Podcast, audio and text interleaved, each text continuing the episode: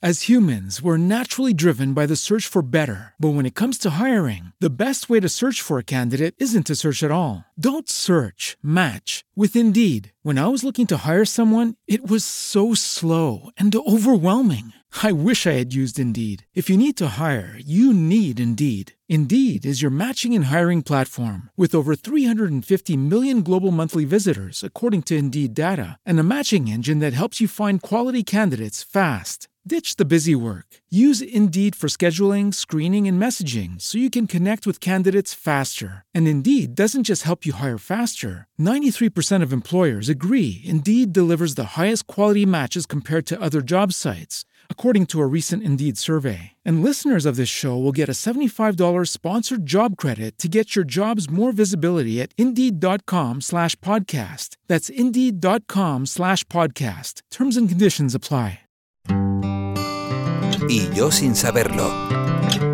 Juan Carlos Saavedra.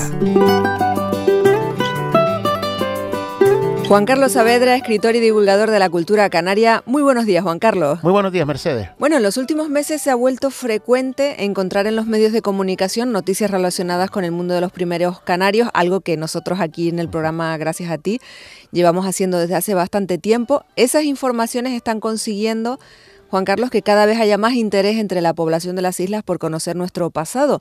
Si hubiera que hacer un listado de esos titulares de prensa, ¿con qué nos encontraríamos? Bueno, en principio tendríamos que centrar nuestra mirada en Tenerife, Gran Canaria, Lanzarote y Fuerteventura.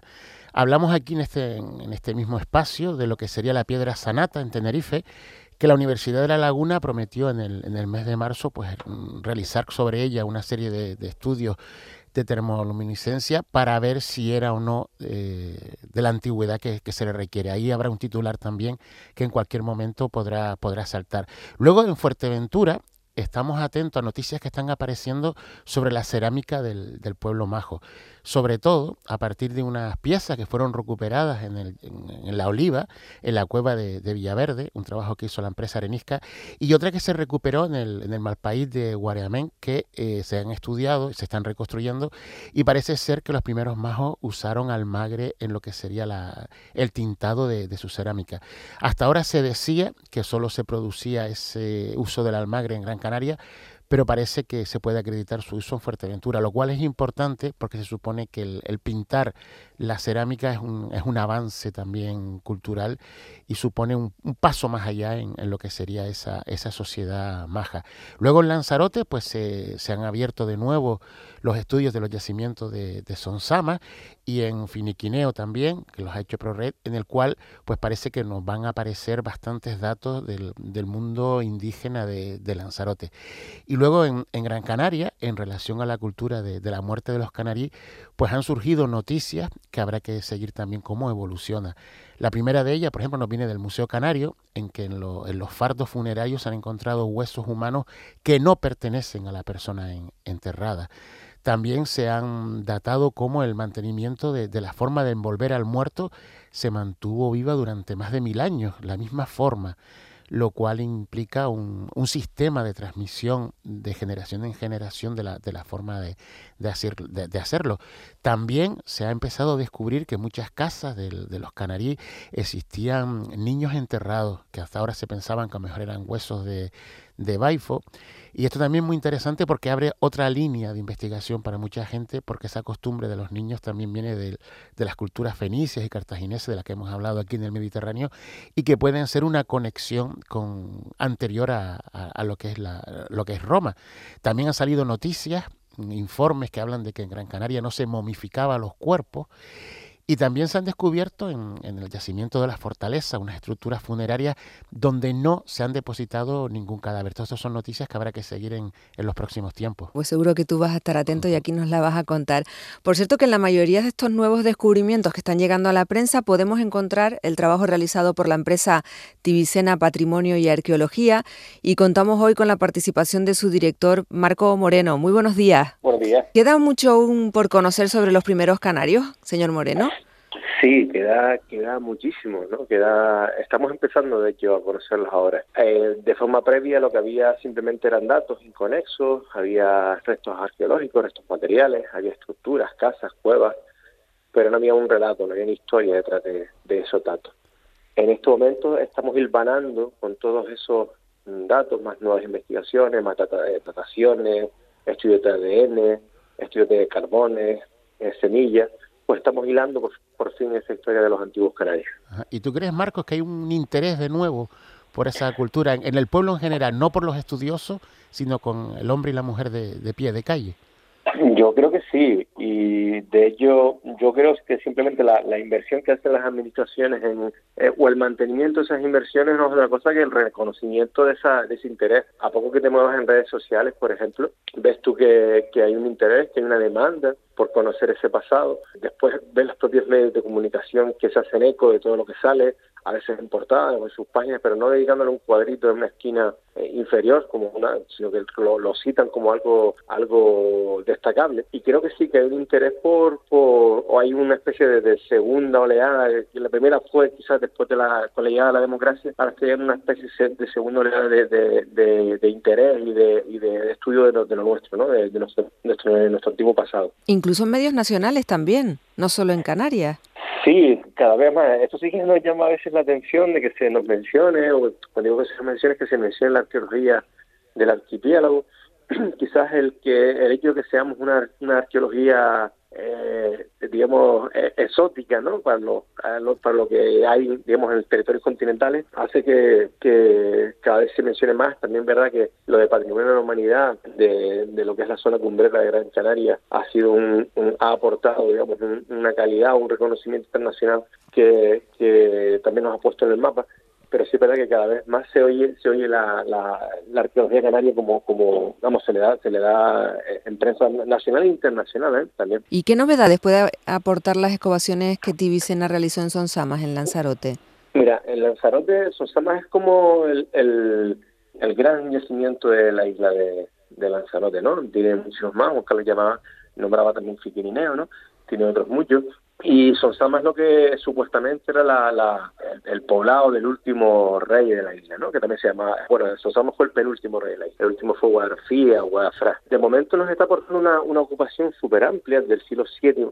VII después de Cristo, como mínimo, hasta el hasta casi de forma continuada, hasta el siglo XIX, con lo cual se convierte en un gran libro de historia de la isla de Lanzarote. Y después ahí tenemos unas estructuras que son bastante, son las, las, típicas casas, que le llamaban polilobuladas, porque está compuesta como de pequeñas habitaciones, parece un trébol con muchas hojas. También una, un, está lo que se llama Cueva del Majo, que es un posible lugar de almacenamiento, la Gran Muralla, que incluso Berteló y nombra en el siglo XIX. Y después tenemos que es algo que es nuevo, que es, es, entrenamientos de niños que son muy tempranos también del siglo VII. Hemos descubierto en las últimas excavaciones varias estructuras nuevas que no se conocían, eh, como mínimo tres más que están por excavar, y creemos que Son Samas tiene, tiene un gran pasado, pasado de reyes, pero sobre todo lo que tiene ahora en este momento es un gran, gran futuro. Y Marco, y en referencia a, todo lo que está saliendo también en los medios de la cerámica de, de Fuerteventura, hay tendríamos que cambiar lo que hasta ahora conocemos de ella. Yo, sinceramente, Juan Carlos, oye que mencionabas el tema de Almagre, yo en arqueología,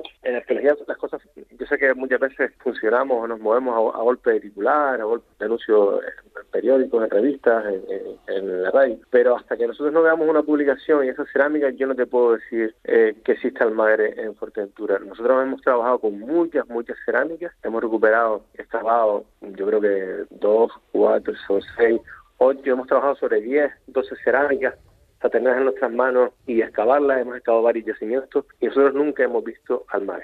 Sí hemos visto que hay cerámicas que están impregnadas con una arcilla blanca, con una arcilla con tierra, pero eso es fruto del uso y del mantenimiento de la cerámica, no, de, no que esté decorada. Entonces esperamos que salga el artículo, que es como nosotros podemos digamos, en el mundo de la, de la ciencia, como podemos eh, confirmar o rebatir, pero de momento nosotros no hemos visto al madre y eso que estamos trabajando con los fondos del, del Museo Arqueológico.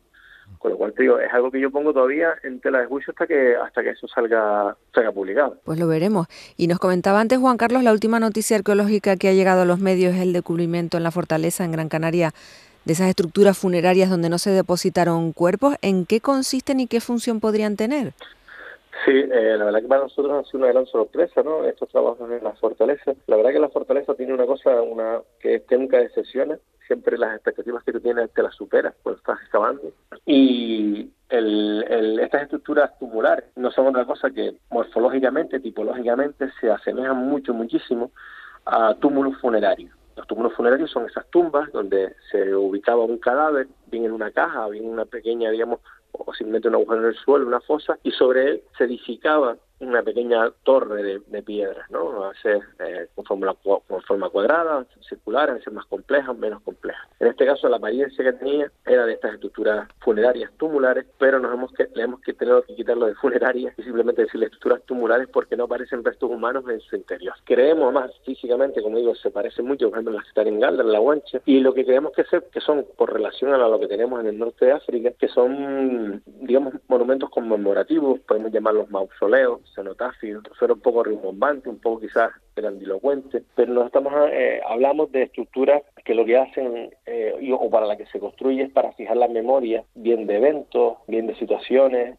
de la comunidad, en este caso la comunidad indígena. ¿no? ¿Cuál es nuestra interpretación? Que está vinculada en este caso a la muerte. ¿Y la muerte por qué? Porque está frente a la necrópolis de la fortaleza chica, ¿no? como, le llaman como se llama eh, el lugar creemos que de alguna forma eh, pusimos en su momento el símil de con la trompeta, ¿no?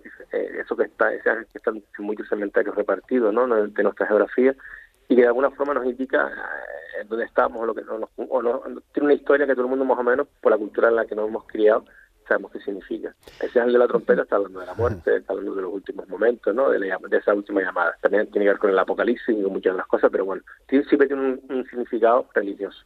Pues quizás estos monumentos están marcando, están señalizando la entrada o la cercanía a un lugar funerario, como en este caso, repito, es el de la fortaleza chica. Esa es de momento nuestra interpretación. Falta también ver a hacer las pruebas de, vamos a intentar hacer carbono 14, los pocos restos que han aparecido, e intentar por lo menos poner una fecha de uso y o, construcción si, si, tuviéramos suerte. De todas formas, en, se podría complementar también en las crucecitas en, en Mogán, parece ser que en su momento Arqueo Canarias, antes de la entrada encontró también dos estructuras, me parecen recordar en gran cuadrada, una estaba completamente ya arrasada en exterior, solo quedaba lo que es la base, no había muerto y hay una al lado también que no se ha excavado, que podría ser de, de lo Correcto. mismo. Eh, eh, estamos hablando de, la, de las mismas, de, la, de la misma eh, digamos, morfología más el mismo contexto, un contexto funerario y en la parte baja ya como digamos se termina ese ámbito casi como de entrada al, propio cementerio, esas construcciones.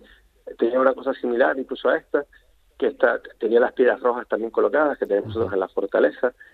Eh, la diferencia de esto es la complejidad, el nuestro tiene, son cuatro, con sus anillos exteriores, hay estelas, tenemos varias piedras que están colocadas en vertical, dos en, el interior de uno de los, de los digamos, de, la, de los círculos centrales y otras que están exentas.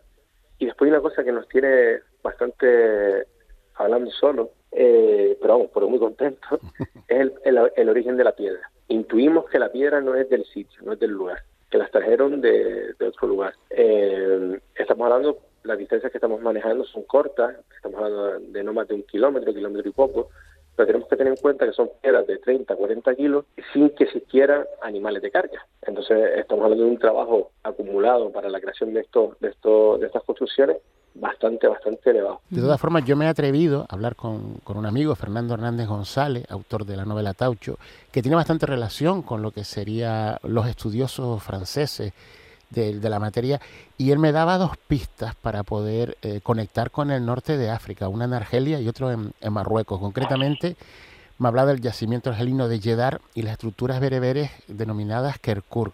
En Yedar parece que hay una pequeña construcción con un cementerio rodeado de muros bajos y que, según lo que he estado podido leer con mi poco francés, eh, muchos a lo mejor, lo que era el santo de la tribu, pues a lo mejor dormía allí del grupo para sueños premonitorios. Y luego los Kerkur esos altares santuarios que también aparecen en culturas megalíticas, como pueden ser Islandia, Celta, pues parece que eran, como tú bien decías, un sitio que se rendía culto a ancestros, a personas importantes que no estaban enterrados físicamente allí, pero que se le, que se le recordaban. O sea que se está abriendo también un mundo ahí del estudio de la espiritualidad de los isleños a partir de restos arqueológicos. Claro, la hipótesis que tú estableces, o que, te comenta Fernando, no mm, participamos de ella.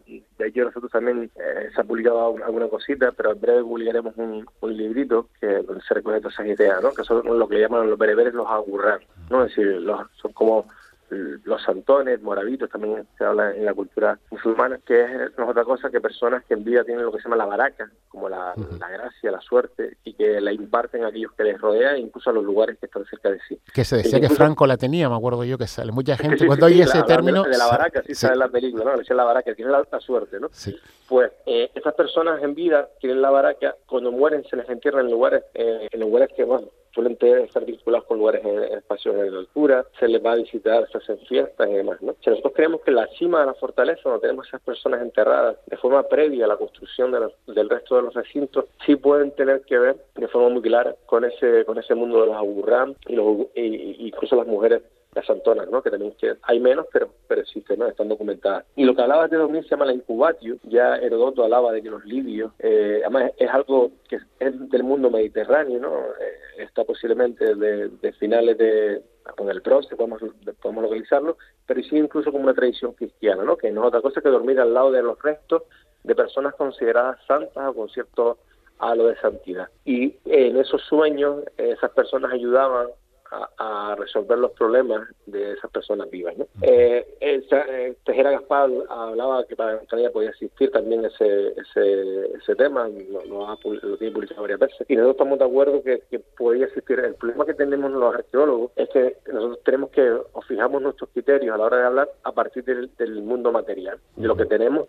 o incluso a veces de lo que no tenemos, ¿no? Pero claro, ir mucho más allá siempre nos cuesta nos cuesta. Lo decía Juan Carlos, ¿no? Que nosotros hay partes que nos, que nos da, no perezan, sino da un poco de timidez hablar de, espiritualidad, porque nosotros hablamos quizá de religión como un conjunto de reglas, ¿no? normalizadas, de espacios, de los que sí hay, de los que sí hay un registro arqueológico. Y claro, hablar a mí, a mí me dice que hablar de espiritualidad y me cuesta, hablar de creencia me cuesta menos.